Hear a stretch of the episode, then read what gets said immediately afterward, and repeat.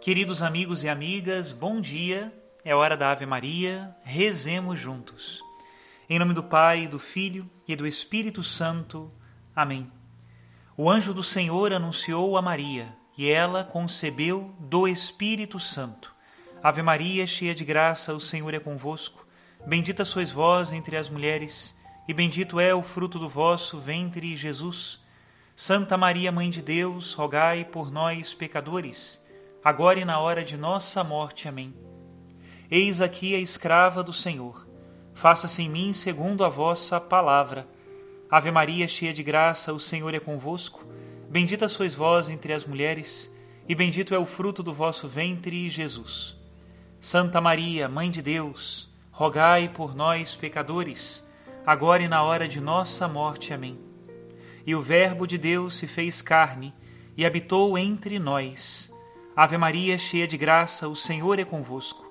Bendita sois vós entre as mulheres, e bendito é o fruto do vosso ventre, Jesus. Santa Maria, Mãe de Deus, rogai por nós, pecadores, agora e na hora de nossa morte. Amém. Rogai por nós, ó Santa Mãe de Deus, para que sejamos dignos das promessas de Cristo. Oremos. Infundi, Senhor, em nossos corações a vossa graça, nós o suplicamos, para que nós que conhecemos pelo anúncio do anjo a encarnação de Jesus Cristo, vosso Filho e nosso Senhor, cheguemos por sua paixão e morte de cruz à glória da ressurreição da carne, pelo mesmo Cristo nosso Senhor. Amém. Em nome do Pai e do Filho e do Espírito Santo. Amém. Queridos irmãos e irmãs, Jesus Cristo, no Evangelho de hoje, desce a montanha com Pedro, Tiago e João e encontra os outros discípulos cercados por uma multidão. O que será que estava acontecendo? O que tinha acontecido é que alguém tinha levado a Jesus um menino que era possuído por um espírito impuro. Porém, os discípulos de Jesus não foram capazes de exorcizá-lo.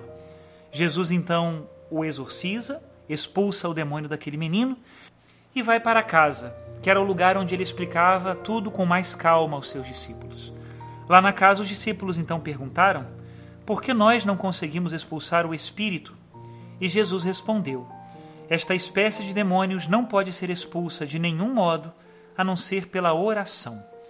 Pois bem, para nós refletirmos hoje sobre o poder da oração e a necessidade de rezar, nós vamos escutar um escritor cristão do século III, iníciozinho do século III, Orígenes de Alexandria, que foi um dos maiores pensadores da Sagrada Escritura dos primeiros séculos e, sem dúvida, mestre de muitos outros grandes padres da Igreja, como São Gregório de Nissa, São Gregório de Nazianzeno, São Basílio Magno, Gregório Taumaturgo, Rufino de Aquileia e muitos outros que foram ilustres, iluminados pela profundidade da sua doutrina. Escutemos. Jesus Cristo, a Escritura e a experiência. Se Jesus ora e não em vão, obtendo pela oração aquilo que talvez não receberia sem a oração, quem de nós poderá ser negligente em orar? Marcos, com efeito, diz: Levantando-se bem cedo, Jesus foi a um lugar deserto e ali orava. Lucas, por sua vez, escreve: passou a noite em oração a Deus. E João assim descreve a sua oração. Assim falou Jesus e, elevando os olhos ao céu, disse: Pai, veio a hora, glorifica o teu filho, para que o teu filho te glorifique. As palavras Eu sabia que tu me escutas sempre, ditas pelo Senhor, segundo o mesmo evangelista, mostram que aquele que sempre ora é sempre ouvido. Será acaso necessário recordar àqueles que, tendo rezado como convém, obtiveram de Deus os maiores benefícios? Cada um pode facilmente escolher muitos exemplos da Escritura. Ana, por exemplo, privada de prole, rogou ao Senhor com fé e gerou Samuel, que é comparado a Moisés. Ezequias, ainda sem filhos, quando Isaías lhe anunciou que ia morrer, orou e pôde ser escrito na genealogia do Salvador. Quando o povo estava ameaçado de perecer por um decreto devido às intrigas de Amã, a oração de Mardoqueu e de Esther, unida ao jejum, foi atendida e além da festa instituída por Moisés, o dia de Mardoqueu trouxe alegria ao povo. Também Judite, depois de ter elevado a Deus uma santa oração, com a sua ajuda venceu Holofernes, e assim uma mulher hebreia envergonhou a casa de Nabucodonosor. Ananias, Azarias e Misael foram ouvidos em sua oração e mereceram ver soprar um vento fresco que impediu a ação do fogo. E na cova da Babilônia, as orações de Daniel fizeram fechar a boca dos leões. E Jonas, que não perdera a esperança de ser escutado no ventre da baleia que o engolira, dali saiu e pôde cumprir a sua missão profética entre os ninivitas. E nós mesmos, quantos benefícios teríamos de narrar cada um de nós, se os quisermos recordar para o ânimo grato e louvar a Deus? Almas por longo tempo estéreis, quando tomaram consciência de não ter feito nada e de ser espiritualmente estéreis, conseguiram por sua oração perseverante, pelo Espírito Santo, assim conceber e gerar palavras de salvação, cheias de conhecimento e de verdade. E quantos também foram os inimigos prostrados diante dos milhares de adversários que nos atacam muitas vezes, tentando derrubar-nos, tirando-nos a fé. Mas nós não desanimamos, invocando. Uns confiam nos carros, outros nos cavalos, enquanto nós confiamos no nome do Senhor. Salmo 19, 8. Entretanto, até o príncipe da milícia inimiga, de palavra enganadora e insinuante, que atemoriza muitos dos que se consideram fiéis, é batido por aquele que confia no louvor de Deus. O nome de Judite significa justamente louvor.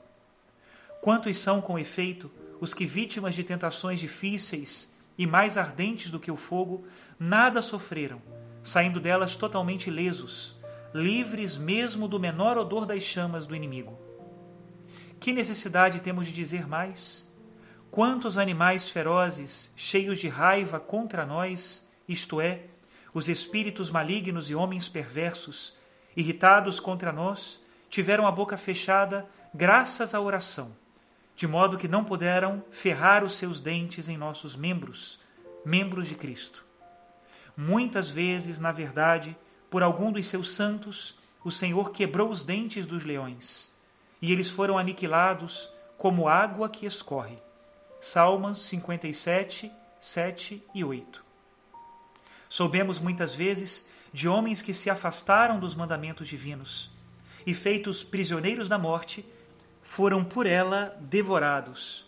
Pela penitência, no entanto, foram em seguida salvos de tão grande mal porque apesar de já presos no ventre da morte, não desesperaram da salvação.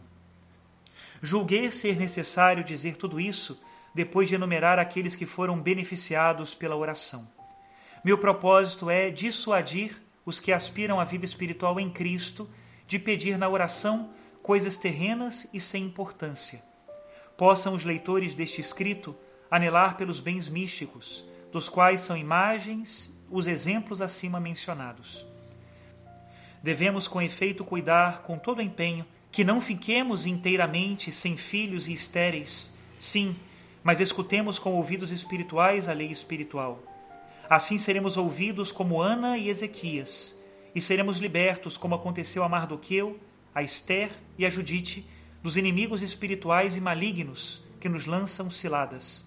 Assim, quem foi ouvido a orar e dizer: não entregues às feras a alma que te confessa, Salmo 73, 19, e que nada sofreu da parte da serpente e do basilisco, por ter, em virtude do Cristo, caminhado sobre eles e esmagado o leão e o dragão, como diz o Salmo 90, quem enfim usou o nobre poder dado pelo Cristo de calcar serpentes e escorpiões e toda a potência do inimigo, que pisou leões e dragões e não sofreu deles nenhum dano, deve dar maiores graças do que Daniel, pois ficou livre de feras mais ferozes e nocivas. Até aqui a citação de Orígenes de Alexandria. Perseveremos unidos em oração e que Deus abençoe a todos, em nome do Pai, e do Filho e do Espírito Santo. Amém.